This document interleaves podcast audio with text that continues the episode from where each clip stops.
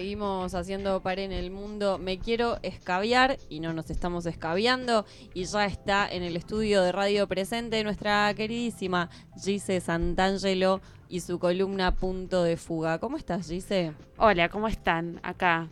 Con calor. Cor- sí, yo estoy feliz igual porque Sí, vino sí. el calor. ¿Qué Yo soy grupo calor. No, yo la verdad vengo a disentir totalmente. Me, me parece el Sos calor.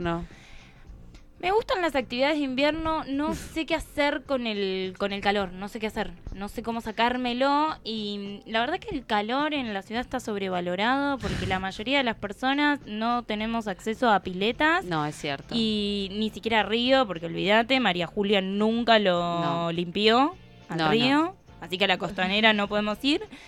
Eh, Tenés playas en la costanera que, bueno, no, no podés meterte La- al río, pero las, que hizo Macri, playas claro. de Macri.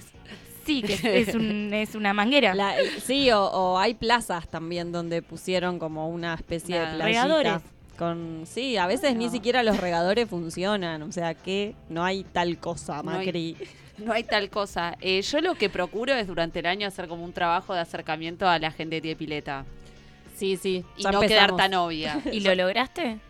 Ah, eh, te digo ahora en breve, porque no quiero, no quiero que llegue este, o sea, afianzar el vínculo, el vínculo en noviembre, porque es raro si No, haces eso. tenés No. que sostener el vínculo todo el año para Claro. que en noviembre, a partir de noviembre te inviten Sí, a la pileta. Sí, Pero primero tenés que conocer gente que tenga pileta, que eso ya es un montón. Yo Bueno, no pero- conozco, necesito que me pasen esa data. y bueno, pero ahí es donde, claro, tenés que tener también en tu agenda de, de gente, gente con pileta, o sea, es Antes de fundamental. noviembre. Claro. Gente de bien, gente como Claro, una. tenés que circular, andate a algún lugar, no sé, metete en algún lugar que decís, acá la gente debe tener pileta. Y, Y deben. Y ser ahí todos voy. chetos. Y ahí vas, sí, sí, bueno, pero. Claro, no, bueno, nunca voy a llegar a una O pileta. si no, un parque norte, Una pelopincho al menos. una pelopincho. es que sí. yo estoy pidiendo una casa con una pelopincho, Sí, ni sí. siquiera estoy pidiendo Bueno, ya tenemos amigues con casas y patios que podemos decir, bueno, hacemos una vaquita y compramos una pelopincho entre todos. Bueno, eso. Clara Pose, a vos te estamos hablando. teléfono para Clarita. Yo hice eso con mis padres. Eh, tenían un, un espacio y compré la pelopincho.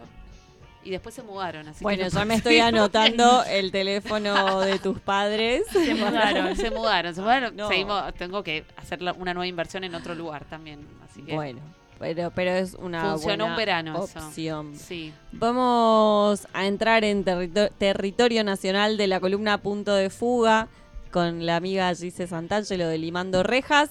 Y el tema del día de hoy me interesa un montón, la seguridad que Macri nos legó, podemos decir. Podemos decir eso o la inseguridad. O la inseguridad. Porque claro. no sé qué, cuán seguridad, pero bueno. ¿Qué, qué nos dejó con.? Porque estamos a fin de año ya. Estamos hay que a fin de decirlo. año. Es la seguridad de los chetos. Fue su propia seguridad, digo. Es- Sí, bueno, sí, solo sí, se sí. cuidaron ellos. Sí, sí, por eso digo, depende del lado que lo mires, un poco eh, qué lectura se hace. Y mm, estamos a fin de año, a mí me gustan los balances de fin de año.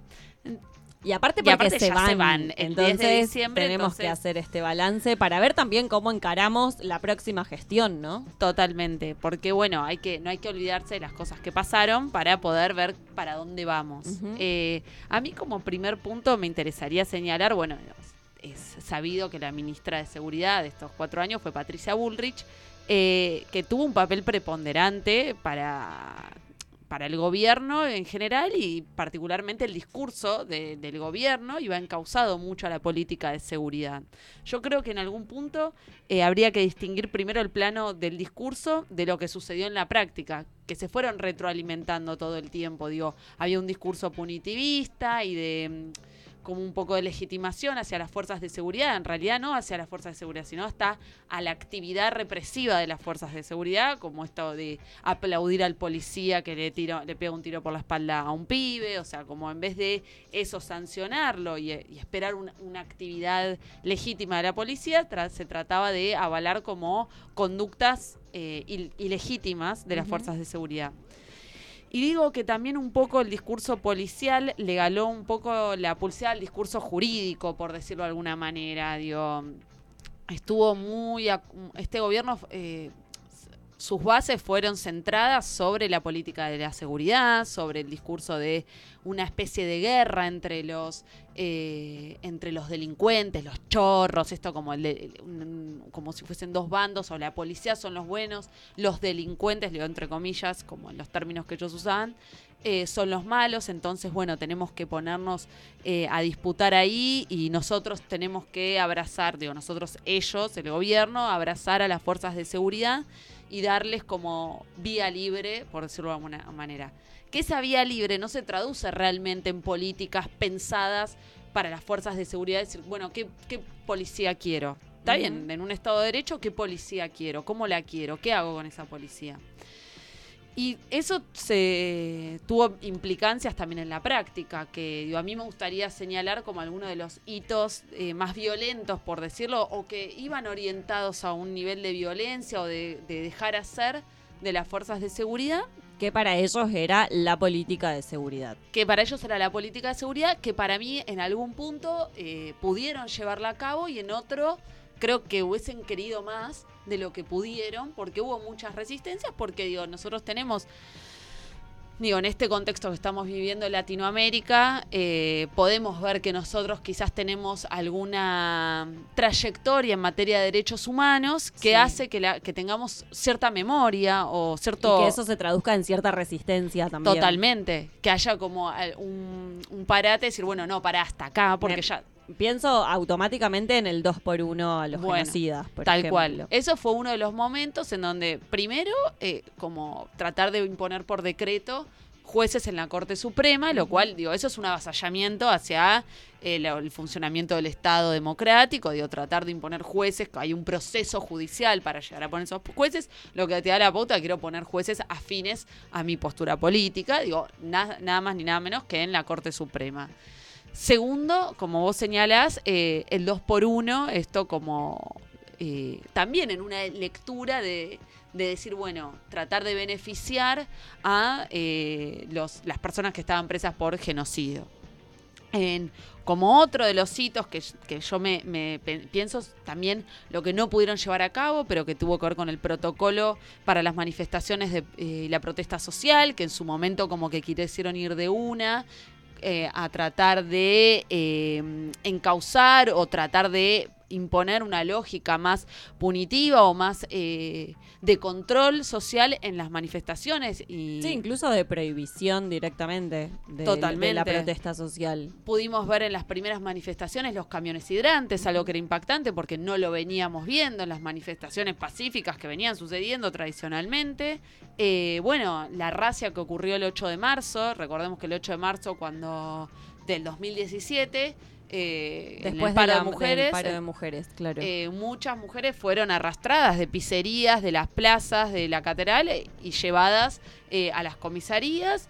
Esto se replicó al año siguiente en la cárcel.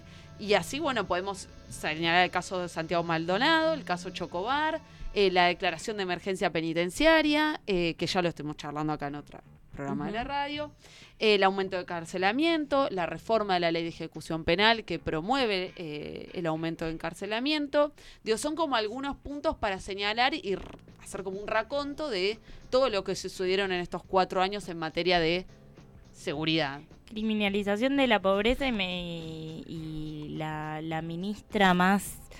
¿Cómo calificarla? Patricia Bullshit, ¿no?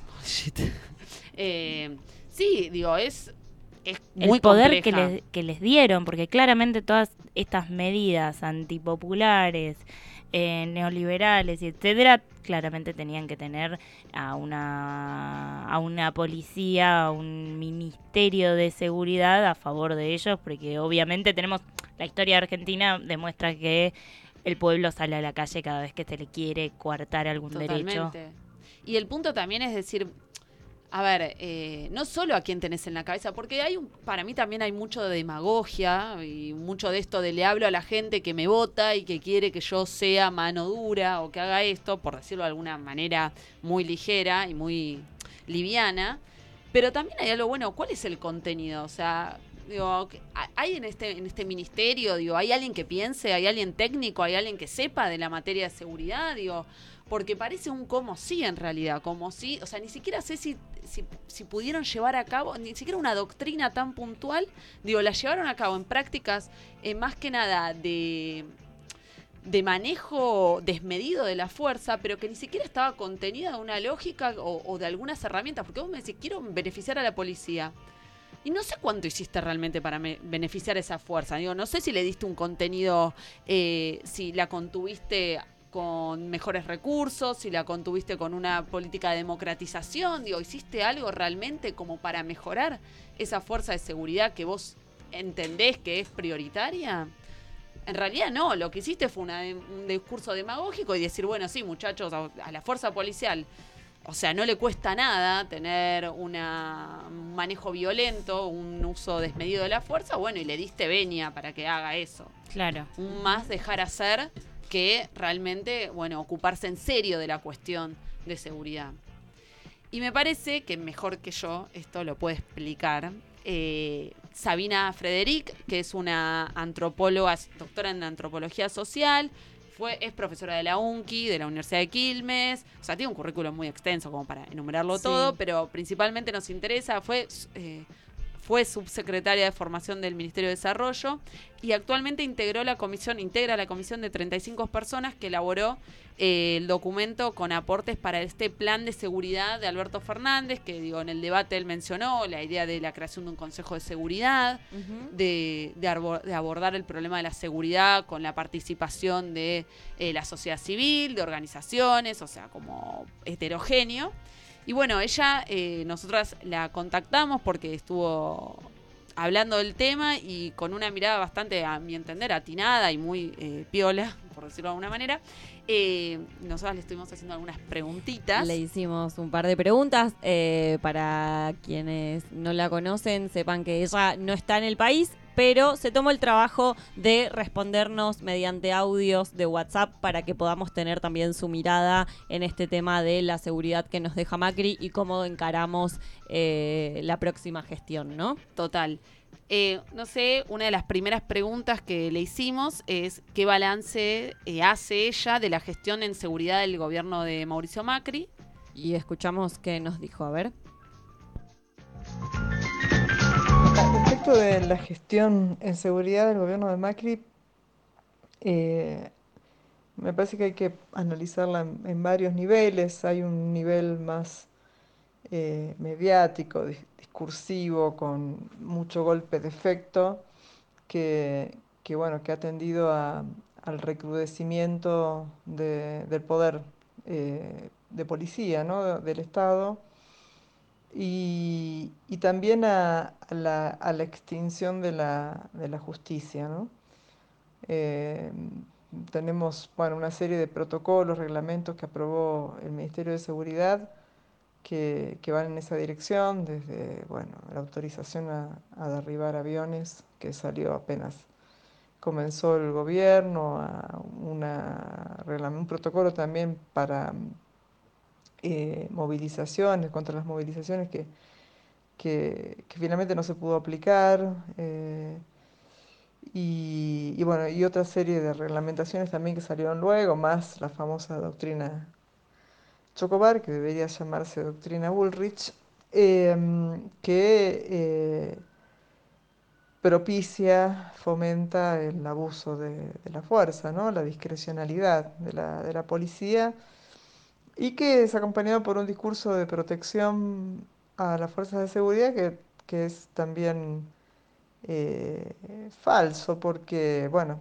la propia policía en general tiene muy claro que, esa discrecionalidad eh, es ilegal, ¿no? Eh, entonces, me parece que, bueno, hay, hay una serie de de, inconsistencias entre el discurso y lo que efectivamente ocurrió. Sin contar que, por supuesto, o contando que, por supuesto, hubo policías que, en un clima así de permisividad y discrecionalidad y de abuso, eh, bueno, cometieron atrocidades, ¿no?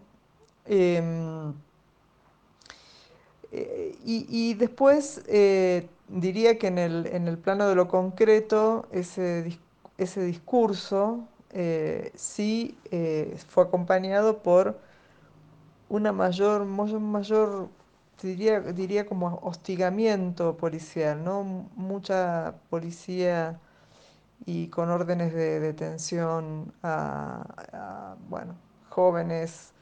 Eh, tenemos un crecimiento de la tasa de encarcelamiento que es significativo, pasó del 3% eh, anual hasta el 2015 al 12% desde el 2016.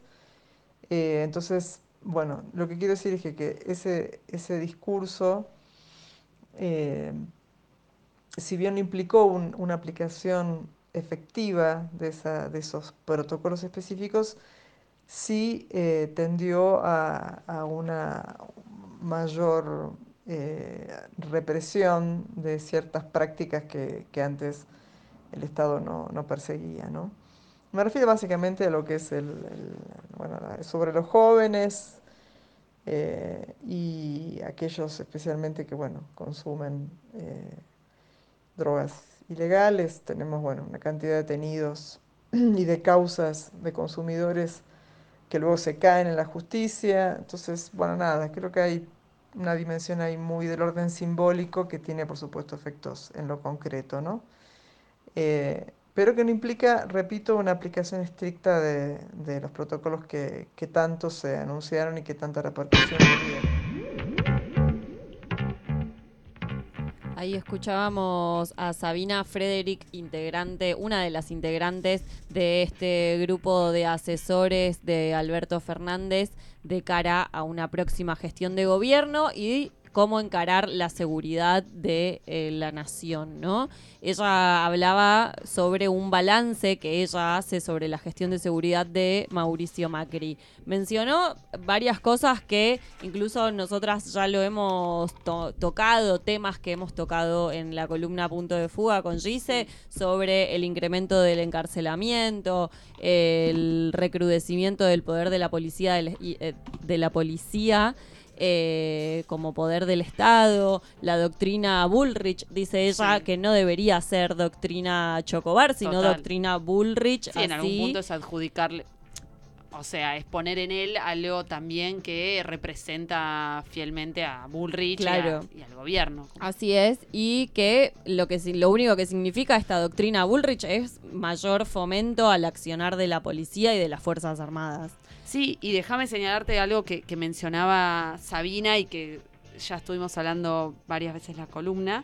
Em, esto del encarcelamiento y el, incremento de las personas privadas de su libertad, si vos tomás las cifras principalmente digo, de mujeres, del 2015 al 2018 en el Servicio Penitenciario Federal eh, aumentó un 50% la cantidad de mujeres presas. O sea, y generalmente la mayoría están por delitos vinculados a la ley de drogas. Y como ya hablamos varias y ella también menciona eso y dice que muchas de, la, de esas causas se caen. Se caen y, o, las que, o lo que es peor, que las que eh, muchas de las que se caen tienen que ver con el consumo quizás callejero o el narcomenudeo, las causas eh, más chiquitas, pero muchas mujeres tienen penas eh, de que no son escarcelables, pero que pasan algún tiempo de cuatro o cinco años presas por haber transportado drogas, lo que mal conocemos con este nombre peyorativo que es eh, mulas. Sí. Eh, y son las que hoy en día hacen el grueso de, de cantidad de personas privadas de su libertad. Así es. Eso es un dato.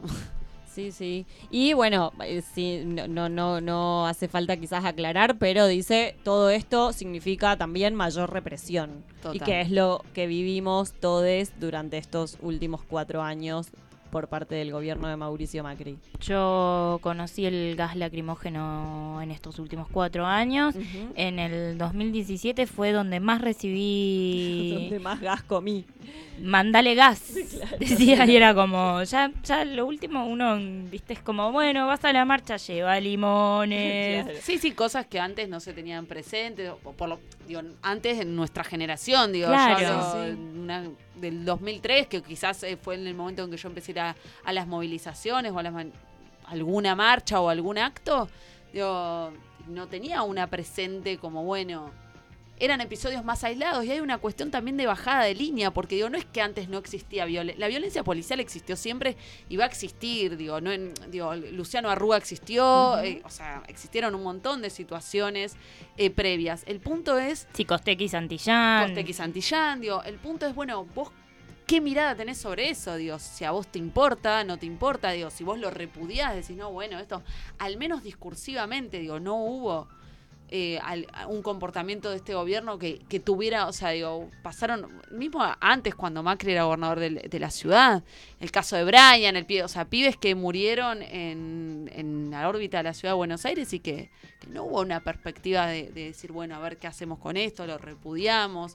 Lo, que no, no, se sabe cuántos sumarios, los sumarios administrativos que se inician, a diferencia de, que, de la gestión en su momento corta, eh, pero valiosa de Nil Lagarré.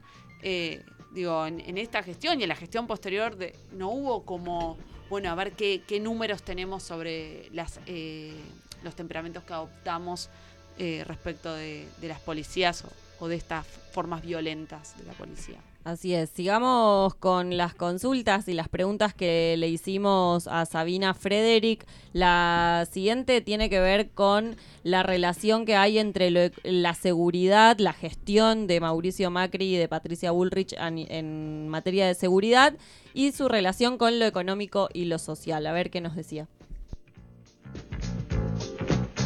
La política de seguridad difícil separarla, separarla de, la gestión económica y social y me parece que, esta espectacularización de, las acciones vinculadas con la seguridad eh, y el protagonismo que tuvo ¿no? Eh, el área de seguridad a partir de, su cabeza, eh, Bullrich, creo que claro que tuvo, tuvo por objeto eh, esconder, eh, controlar, eh, perseguir y, evitar, digamos, que, los desajustes, las incertidumbres, las angustias, de todos aquellos que, bueno, que son la mayoría, ¿no? que se han visto perjudicadas por estas políticas, no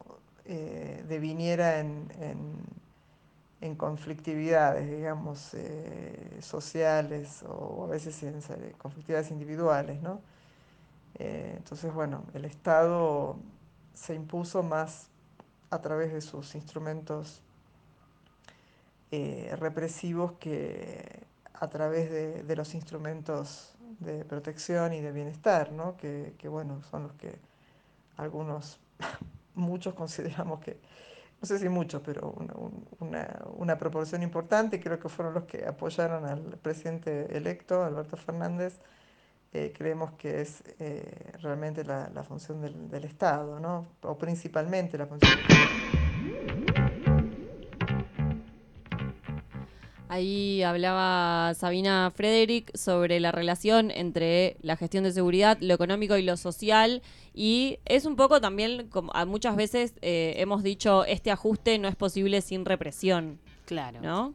Sí, porque también en algún punto la, la pata represiva del Estado tiene que ver eh, con, bueno, qué no estás dando desde otro lado, qué, de, qué, de, qué otra cosa no te estás haciendo cargo. Y muchas veces digo, se ve mucho que algunas digo, reformas legales y políticas penitenciarias y de seguridad y de justicia tienen que ver con una falencia o algo que no se está cubriendo desde donde se tiene que cubrir, que tiene que ver más que nada con lo social y lo económico. Eh, y eso es siempre, generalmente en, en, gobiernos que descuidan o no se preocupan por, esa, por esas cuestiones, digo, son, mm, tienen un, un aval o al menos un discurso y una, un encare más eh, punitivista o represivo eh, que otros que, que le ponen, digo, porque también hay que darle paciencia, hay, o sea, digo, también de un momento a esta parte, perdón, eh, pero de un tiempo a esta parte, digo, el discurso de, de la seguridad empezó a agarpar porque también es más impactante, digo, no solo como a momento de campaña electoral, pero tiene un impacto inmediato. Digo, quizás haces un par de modificaciones y estás haciendo un como si estás, estuvieras haciendo algo, cuando hay un montón de cuestiones que llevan tiempo, digo, O sea, hay, hay- hubo un quiebre acá también en los 90 económico que es muy difícil, como aún, digo, y lo que nos está sucediendo ahora también va a ser muy difícil resarcirlo. Y hubo un montón de gente que quedó afuera y que, digo, no solamente, digo, no, no quiero eh, reducir el problema de, de quizás cuestiones vinculadas al delito con una cuestión económica, pero sí tiene un anclaje. Y eso, o sea, son los platos rotos que estás pagando hasta el día de hoy, quiero decir, el que no te hayas ocupado o que no hayas dado, de, o sea, que el Estado no se haya hecho cargo de esas situaciones y que hoy también, digo, esto lo vamos a pagar durante varios años. Digo, porque dejar afuera de, de, de de los recursos económicos, de viviendas sociales, a un montón de personas, digo, tiene un costo. Así es. También le consultamos a Sabina Frederick sobre el resultado de la lucha contra el narcotráfico, que fue uno de los caballitos de batalla de Patricia Bullrich. Vamos a ver qué nos decía. Respecto de la lucha contra el narcotráfico, eh, me parece que los mismos datos, eh, no los datos que ofrece el Ministerio de Seguridad, pero sí los datos que uno puede encontrar en la Cedronar o este que mencionaba del crecimiento de la tasa de encarcelamiento, la correlación entre estos datos muestra que eh, en verdad no se acabó con el narcotráfico. Eh, en principio, los decomisos fueron mayoritariamente sobre drogas blandas, como es la marihuana. Los datos que existen eh, también indican que en la, la- la cantidad, digamos, de, de- de secuestro, el volumen de secuestro en- en el- y el peso, digamos, de, de las drogas blandas y, y duras en, en la en el gobierno anterior y en, en este de Cambiemos no varió significativamente. Eh, sin embargo, lo que sí eh, se incrementó fue el consumo. Y eso lo muestra un informe del Cedronar del 2017 que, que, establece eh, a través de una encuesta que se aplicó ese- durante el 2016 que hubo un, incremento de- del consumo. Eh, eh, se triplicó en algunas drogas, se, se duplicó en otras y digamos los encuestados indican que es mucho más fácil conseguir eh, droga que, antes. El, el- informe fue de, del 2017, no del 2016. Y, y después, eh, bueno, lo que tenemos es este crecimiento de la tasa de encarcelamiento, pero con una cantidad eh, constante, digamos, de droga que circula en el país. Hay también toda una discusión si tiene, digamos, valor analizar la eficacia de las políticas eh, contra el narcotráfico eh, sobre la base de eh, la cantidad de, sustancias incautadas, ¿no? Porque eh, a veces eh, crece la incautación y eso significa que hay mayor cantidad de drogas circulando y eso no quiere decir que se disminuya, ¿no? Es decir, fue una política más centrada en, la persecución del, del microtráfico y mucho menos de eh, las redes y, organizaciones eh, eh, en gran escala ¿no? que, que trafican. Yo quizás voy a usar una palabra medio pedorra, pero entiendo que lo que nos dice Sabrina Frederick es que el resultado de la lucha contra el nar- narcotráfico es prácticamente una payasada, porque no llegaron a ningún lugar y solamente nos vendieron humo con este, con este tema. Sí, sí, o sea, a ver, me parece que es un tema al que le tenemos que prestar atención. Vuelvo sobre lo mismo, digo, tanto qué haces con la policía como los problemas que te trae la circulación y eh, aumento de drogas en, en tu país o en cualquier país, digo, son temas que te los tenés que tomar en serio y que los tenés que abordar desde algún lugar por más que te resulten incómodos, digo, tanto para la derecha como para la izquierda, digo, son temas que hay que abor- abordarlos desde algún lugar. El punto es cómo y desde qué lugar y qué estás persiguiendo. Digo, si vos no tenés, es esto, si vos me vas a convencer de que romper en la 31, en la Villa 31 y secuestrar un poco de marihuana es que estás de- desmantelando eh, bandas, Redes, redes, de narcotráfico, digo, no, eso no te lo creo.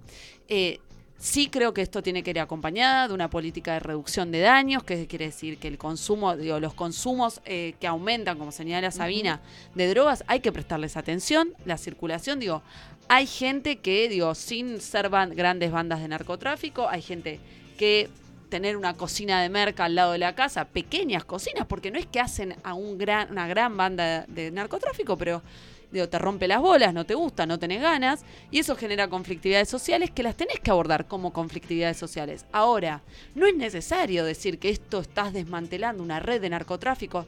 Es el mismo discurso de Menem, eh, de la guerra contra las drogas, de, las drogas, bajado de principios de los 90, fines de los 80, por eh, la perspectiva eh, yankee de Estados Unidos, en donde, bueno, hay que hacerle la guerra a las drogas.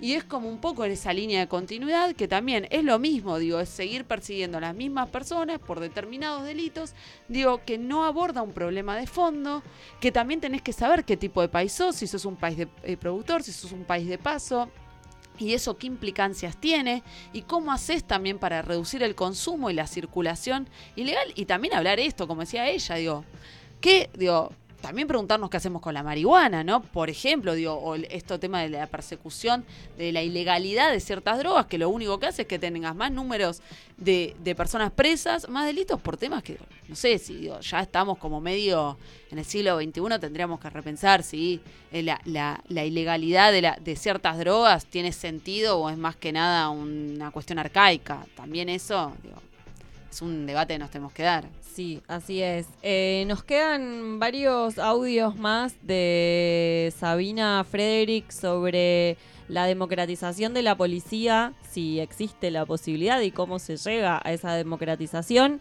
Creo que este, este me resulta también interesante seguir escuchando, así que les propongo que sigamos escuchando a Sabina.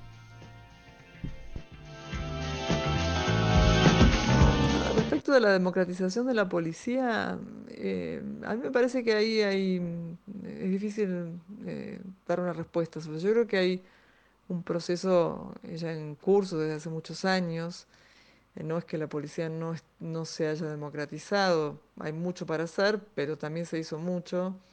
Hay una gran variabilidad entre las fuerzas, hay una gran disparidad. Yo creo que es necesaria una política federal, ¿no? de seguridad eh, encontramos una gran precariedad y desprofesionalización en muchas policías del interior, eh, si las comparamos con las fuerzas federales. Entonces, ahí tenemos una gran disparidad, no solo en, en- en- en cuanto a las prácticas eh, policiales que respeten, digamos, el Estado de Derecho, sino en cuanto a las condiciones de trabajo de las policías, ¿no? Entonces la democratización sin atender a efectivamente y concretamente las condiciones efectivas en las que se cumple el servicio eh, es una democratización parcial, ¿no? Yo creo que ahí hay, hay mucho para hacer. Ahí Sabina hablaba sobre la democratización de la policía y decía, tipo, eh, has- ha habido una democratización, pero una democratización parcial. Sí. Bueno, yo creo que esto tiene que ver, digo, no es que quiero eh, en su momento, digo, principalmente la gestión, que para mí fue una gestión que se acercaba a algo que, que a mí me parecía interesante, era la de Nilda Garré, en donde también hubo modificaciones de las cúpulas. Eh, digo que no alcanza porque el, engranaje policial es muy complejo, tiene sus propias eh, lógicas, está sumamente militarizado, entonces hay que profundizar, pero digo, creo que iba en esa línea. Eh, creo que se hicieron modificaciones, eh, sobre todo, bueno, por ejemplo, ahora en la policía de la ciudad, algunas eh, muy criticables, otras no tanto. El punto es como, bueno, ¿qué rol le vas a dar a la pregunta, mi interrogante? Digo, no, no, no sé si tengo una, una respuesta. Digo, ¿qué rol le vas a dar hoy en día a la Policía Federal?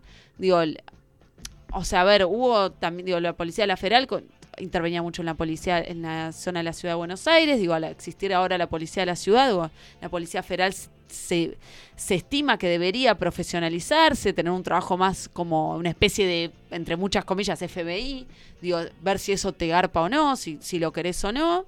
Y también, bueno, digo, en su momento eh, sacaste gendarmería a la calle, que es bastante polémico, pero la verdad es que hay un montón de barrios donde la presencia de gendarmería redu o sea, logró disminuir focos de, violencia. Digo, la gente no quiere en muchos barrios que se vaya la gendarmería. Digo, eh, esto es poco, am- amigable para quienes tenemos como una perspectiva de que, bueno, un policía no, no, no es como lo, mejor la solución a nada.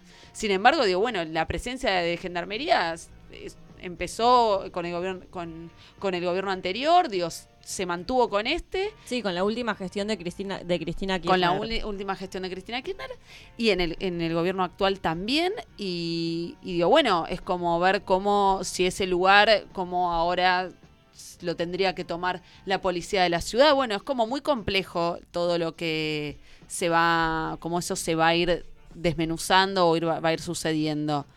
Es la verdad que hay que esperar, hay que ver, hay que tener paciencia y pensar eh, cómo, cómo, abordarlo. Es un tema complejo, molesto para, digo, es un tema rediscutible en, eh, también, digo, mismo con, con el pensamiento crítico. Siempre es la discusión, ¿qué hacemos con la policía? ¿Hay que hacer algo? ¿Hay que democratizarla? No, hay que capacitarla, no, digo, es una discusión que nos tenemos que dar.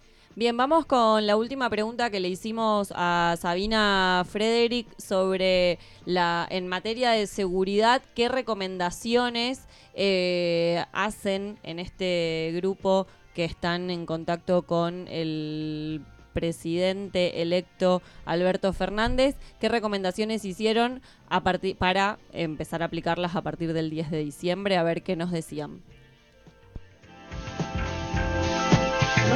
Nosotros eh, en los equipos de frente de todos, de los que yo participé, eh, en el área de seguridad, en la Comisión de Seguridad, hicimos una serie de aportes eh, que, bueno, que están, son, son, muchos, pero en principio, bajo el diagnóstico que, realizamos de lo que se hizo hasta ahora, de lo que se viene haciendo en esta gestión y también en los últimos años de la, de la gestión anterior, creemos que es fundamental desarrollar, profundizar y profesionalizar todo lo que es el sector de, investigación criminal en, Argentina, que está eh, devaluado, desarticulado y que es el instrumento clave para eh, perseguir y, digamos, y desarticular eh, todas aquellas prácticas, organizaciones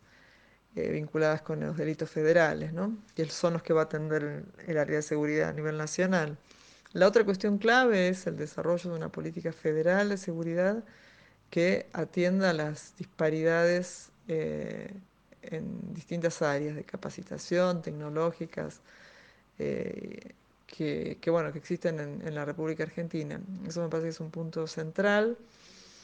Hay también eh, eh, medidas que, nosotros eh, conversamos, que nos parece que son importantes para acompañar, digamos, la agenda de seguridad, que tienen que ver con el control de armas y con las políticas de desarme. Ahí hay mucho para hacer, hay mucho que se dejó de hacer en esta gestión. Eh, que hay que retomar porque bueno es una el, uso y, y la falta de control y, la, existencia de, un mercado ilegal de armas es, eh, es una fuente central eh, para digamos evitar violencia y, delitos violentos ¿no? Em, después también hicimos una serie de, aportes en torno al fortalecimiento de lo que son las políticas eh, para evitar o reducir la violencia de género, eh, que, bueno, que va a, estar, va a tener que estar articulada también con el supuesto futuro Ministerio de, Mujer, que, de la Mujer, que, aparentemente se crearía. Eh, y bueno, en, el punto de la, desde el desarrollo y el fomento de la investigación criminal es clave la reconversión de la Policía Federal en ese sentido. Em, y, eh, y esa, digamos, esa reconversión está, por supuesto, orientada a, la desarticulación de las grandes organizaciones de tráfico de drogas que habrá que identificar eh, y eso significa dejar de perseguir a los consumidores y, microtraficantes, eh, entendiendo que eh, hay una asociación entre inseguridad y consumo y tráfico de drogas que, que, bueno, que hay que revisar ¿no? En el futuro. Bueno, también conversamos, discutimos y, trabajamos mucho en torno de la necesidad de profundizar en un, programa o mecanismos de eh, atención y protección de los derechos eh, laborales de las policías y de las fuerzas de seguridad, eh, bajo mecanismos que habrá que ver cuáles convienen, que pueden ser simplemente un, programa de bienestar, pero efectivo, no solo normativo, a un defensor del policía, de derechos laborales de la policía, a consejos de bienestar y salario o a la sindicalización a largo plazo.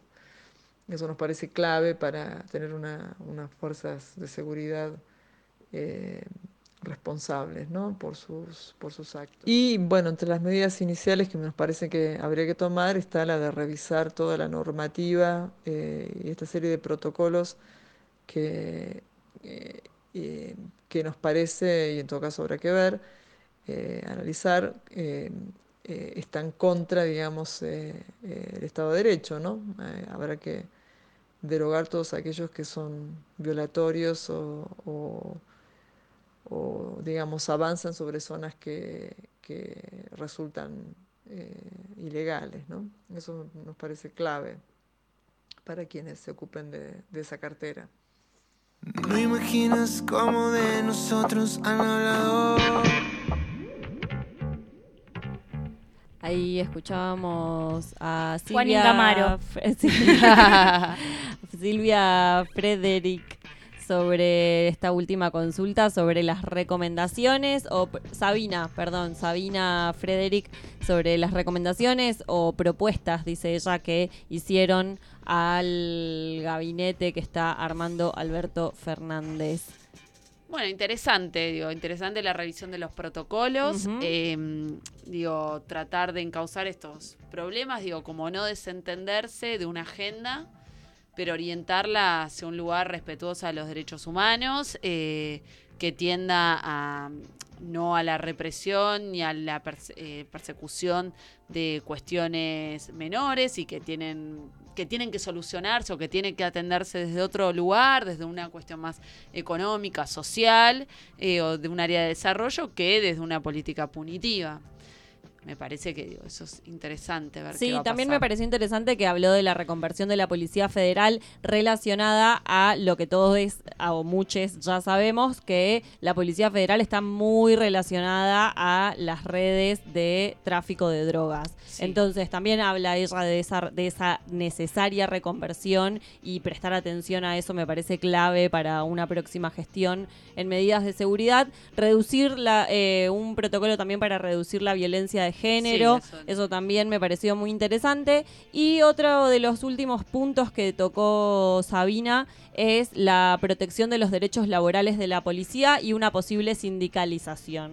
Sí, ella en alguna que otra entrevista ha mencionado esto, quizás avanzar primero con un consejo de bienestar, como tienen en Chubut, si mal no recuerdo en Chubut y no me acuerdo en qué otra provincia más, como una especie de área en donde eh, los policías puedan eh, quizás plantear sus problemas eh, a nivel laboral, cuáles son las cuestiones que se vienen dando, porque mm, hay grandes problemas de precarización, de, funcionamiento, bueno, nada, es otro capítulo, otro tema, es enorme, digo, y quizás avanzar con algo intermedio en el mientras tanto, que tienda a una sindicalización, que es un tema incómodo, siempre fue un tema incómodo hablar de la sindicalización de la policía, de la capacitación de la policía, pero a mí me parece interesante como hacia dónde vamos con ese tema.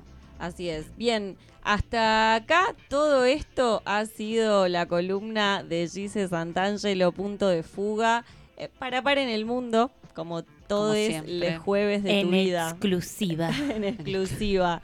Gracias, Gise, por venir una vez más a Par en el Mundo. Encantada, me encanta. Te esperamos siempre. Vamos a escuchar ahora sí a Juan Ingáramo con Fuego y Pasión. Y en un ratito nomás están con nosotras las cachitas Now. No imaginas cómo de nosotros han hablado. Dicen que por ser amantes somos descarados. Y no saben que lo nuestro es algo profundo.